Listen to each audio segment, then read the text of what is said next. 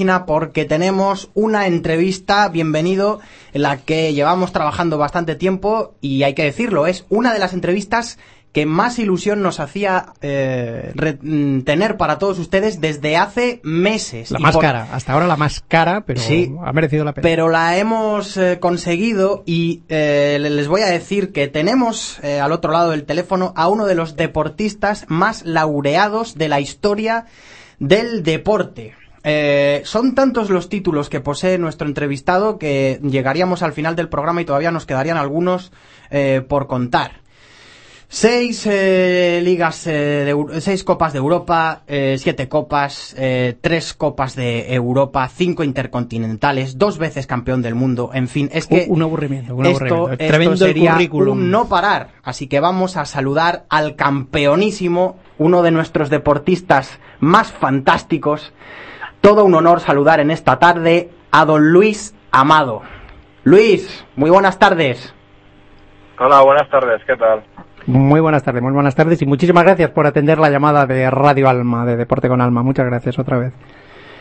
Pues es, es un auténtico, un auténtico honor tener a Luis Amado con nosotros. Es una entrevista que nos hacía muchísima ilusión y además que llega en un momento eh, en el que el fútbol sala está de muchísima actualidad eh, después de la final que hemos eh, vivido este fin de semana.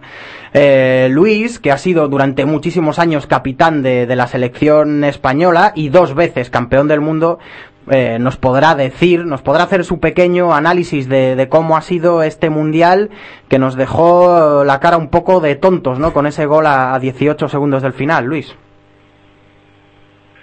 Sí, bueno, eh, España yo creo que eh, durante el mundial fue de menos a más, ¿no? Tuvo un partido muy complicado contra Irán, que fue el primero del de grupo eh, pero ha ido de menos a más, ¿no? Eh, luego dio la cara perfectamente contra Rusia, yo tenía mucho miedo a ese partido porque Rusia mejoró mucho. Luego a Italia también, pues le ganamos en teoría fácil. Y luego la final, bueno, yo creo que la final de España-Brasil es una final con mucho respeto entre los dos equipos eh, y que se decide por esos pequeños detalles, ¿no? igual que perdimos 3-2 con el gol de Neto quedando 15, 20 segundos, también podíamos haber marcado el 3-1, que Torres también tuvo una falta y sí.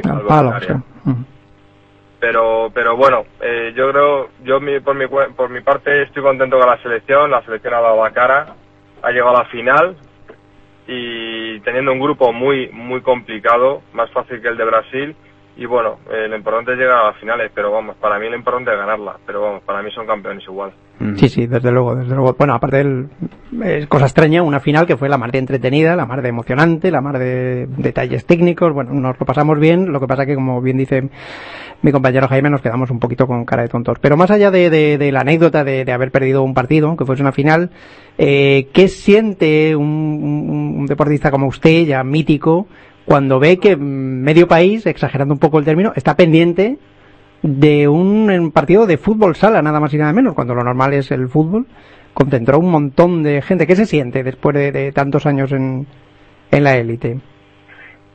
Eh, hombre, pues yo soy el primero que lo seguí, incluso retransmití eh, algunos partidos, eh, estuve en cuartos y en, y en la final y me parece muy bien que la gente esté pendiente del fútbol sola, porque aquí es, es, muy importante, ¿no? Tenemos la mejor liga del mundo, es súper profesional, yo creo que tenemos los mejores equipos, los mejores entrenadores, incluso ahora hay entrenadores que se van, que se van, se marchan fuera a entrenar a, Irán o a Tailandia o a, o a Hungría, y por eso muchas selecciones han mejorado tanto, ¿no? Porque ha habido entrenadores que se han que se han marchado para allá y les están enseñando, porque jugador, los jugadores son muy buenos técnicamente. Lo que les hace falta es un buen conductor, ¿no? De, del autobús y para eso están los entrenadores. Eh, ¿Cómo está en este momento, Luis, la situación del fútbol sala eh, en España? ¿Es un deporte que se siente, los profesionales del deporte sentís que el fútbol sala tiene tirón y que va hacia arriba? Eh, ¿Está estancado? ¿Cuál es la opinión de alguien que lo vive desde dentro?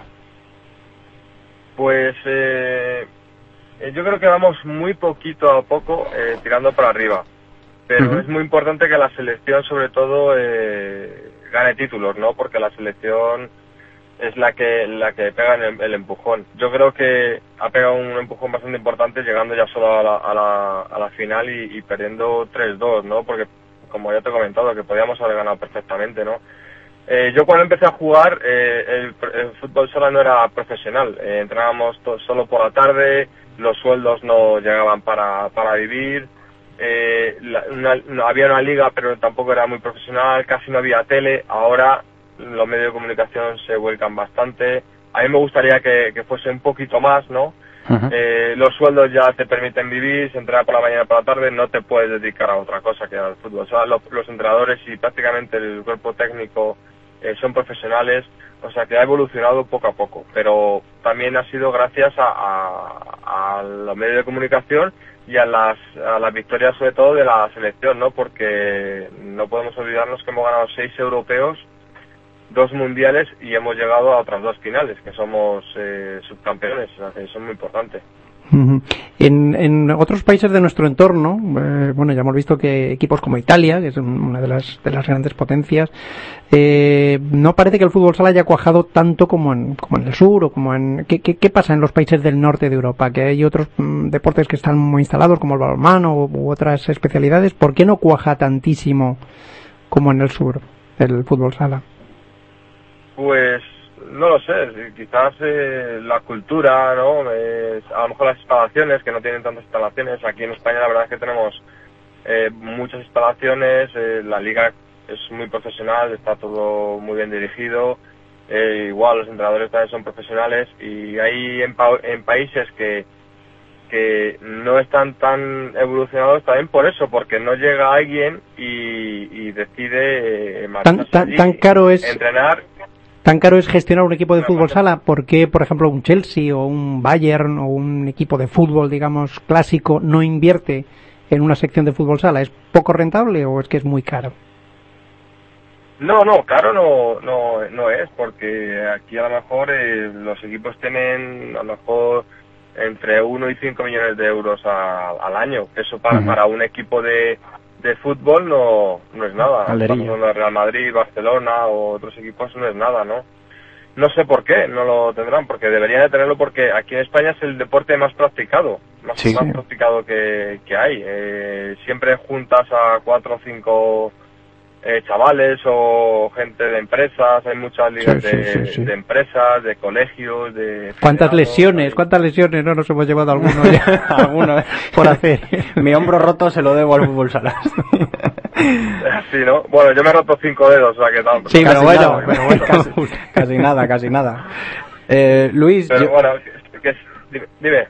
Eh, no, no, eh, yo mm, yendo al, al, tema personal, porque estamos hablando, pues eso, con, con una auténtica leyenda viva del, del, del, deporte, no del, no del fútbol sala, sino del deporte eh, español. Eh, yo quería preguntarle em, qué le llevó. Preguntarte, preguntarte, no me usted. eh, Luis, eh, ¿qué te llevó a tomar la decisión de, de dejar la selección?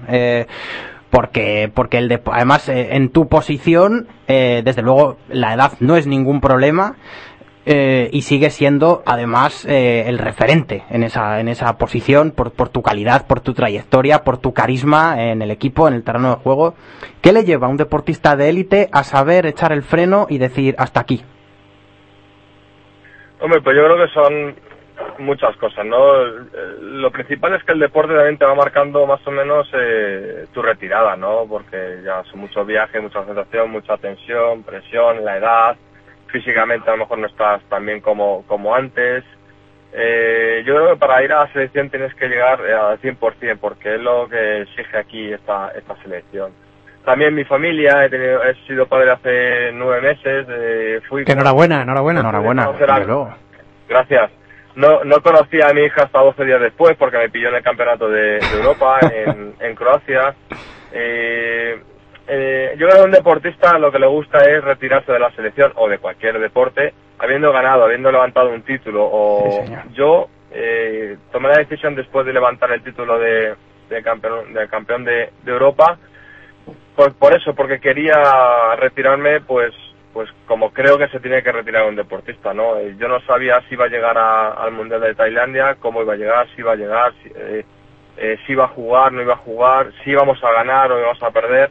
Entonces, que podría haber llegado, pues perfectamente, seguro, porque estoy en mi equipo, estoy muy bien, estoy jugando, pero me, no sé, tomé esa decisión, lo hablé con mi familia y, yo creo que la, no sé, es mi decisión y creo que fue buena, ¿no? Levantar un título y, ya está, ¿no?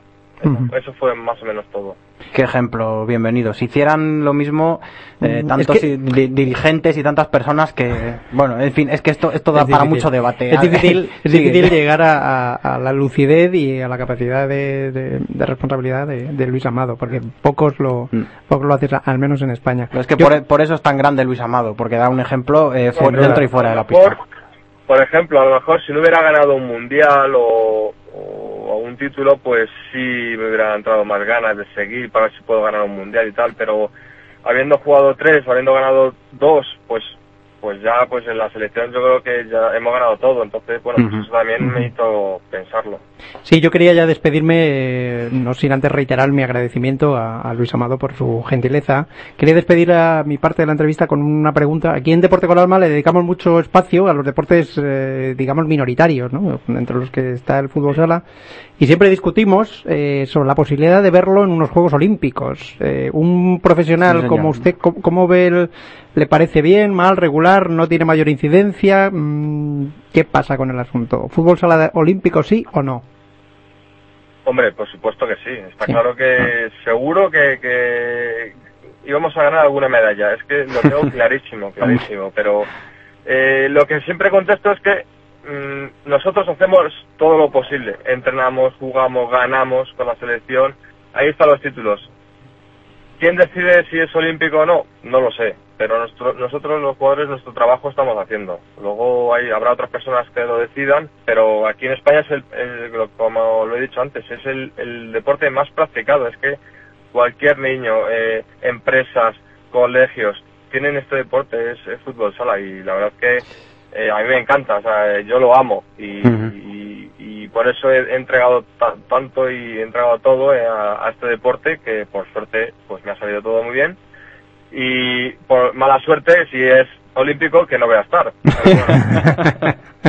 bueno, a lo mejor de entrenador o de... nunca se sabe, ¿no? Esa era, esa era mi última, esa era mi última pregunta para, para Luis Amado. Eh, cuando decida finalmente colgar los guantes, eh, ¿qué futuro le espera a Luis Amado? ¿Tiene pensado ya lo que quiere o aún necesita tiempo para, para tenerlo claro? Necesito mucho tiempo porque me, todavía me quedan 10 o 12 años, yo creo, eh, jugando. por eso, por eso. No, no, sé, no. Eh, tengo dos años de contrato, eh, todavía no lo he pensado, pero seguramente que seguiré en el deporte. Es lo que es lo que amo y de lo que sé verdaderamente, ¿no? Entonces tengo el título de entrenador, tengo varios títulos. Mm, no sé a qué me dedicaré, pero me imagino que seguiré en el deporte y haga lo que haga Luis Amado, seguirá siendo un referente para los que amamos el deporte porque, porque es un ejemplo, es un ejemplo de entrega en la pista y, y de sacrificio y da testimonio de, de ese amor que siente por el deporte. Nosotros lo sentimos como aficionados, Luis, y era una ilusión que teníamos hablar contigo y la verdad es que eh, ha sido ha sido fantástico tenerte en nuestro programa y te agradecemos muchísimo que hayas estado eh, con nosotros en esta tarde y te seguimos deseando los mejores éxitos en tu longeva eh, trayectoria que, que, aún le queda cuerda para rato a, Luis Amado. Pues muchas gracias a vosotros también por bueno pues contar conmigo y ya sabéis que podéis contar conmigo cuando cuando queráis. Tomamos, tomamos la palabra, Luis. Un fuerte abrazo y hasta la próxima. Un fuerte abrazo, gracias. Muchas gracias. Hasta luego. Pues qué gesto, lujazo, qué gesto. Lujazo de entrevista con Luis Amado. Sí, sí, lo dice todo, lo dice todo. Su trayectoria profesional y como persona, porque atender a una emisorita como la nuestra, mm, con, con el currículum de este bueno. Y luego, bienvenido, que, hablas, eh, hablas con deportistas eh, que te demuestran eh, su humildad y su sencillez desde la entrega que tienen por el deporte, desde su nula vanidad. O sea, hemos estado hablando con un hombre que lo ha ganado absolutamente todo, que ha sido nominado mejor jugador varias veces, mejor portero del mundo es que es un escándalo. Eh, Luis Amado es, un escándalo. la verdad es, que... Y hemos estado hablando con él, pues, eh, como si estuviéramos hablando con cualquier persona que nos hemos encontrado. Podríamos estar una hora más tranquilamente porque se le estaba cayendo la baba hablando de fútbol sala, que es en definitiva su vida, su pasión y su, bueno, por el motivo por el que estaba con nosotros. Qué, qué lujo. Y además eso, eh, Volveremos, volveremos al ataque con Luis Amado, ya que vamos a abusar de su confianza y de su. Eh, nos ha tendido la cuerda él, ¿eh? Nos, nos lo ha tendido, nos lo ha tendido él. Qué tío más majo. Viva el fútbol sala y, viva Luis Amado, que eh, recuerden, actualmente juega en el Inter Movistar. Agradecemos al gabinete de prensa, eh, a Miguel Ángel, eh, su, su, participación, su colaboración para que esta entrevista haya sido posible. el Inter Movistar, uno de los equipos legendarios, aquellos que jugaban en aquella liga. En ¿no? Jugaban en el Polideportivo Magariños. Sí, señor, y han jugado, han jugado en bastantes sitios y, y son eh, el referente. Hora 25, me parece que su primer nombre era Interview Hora 25 o algo así, si mi memoria no me traiciona, que no sería extrañar. Bueno, pues Cuando José María García. El fútbol sala es en parte lo que es gracias a José María García. Eso, eso está clarísimo. Desde aquí saludamos al Butanito. Oh, esa es otra entrevista que, me haría casi tanta o más. Bueno, antes de, de, hablar con Luis en harina, eh, una pregunta capciosa que no que llevaba pensando la, cuando venía para acá y no quiero que se me pase.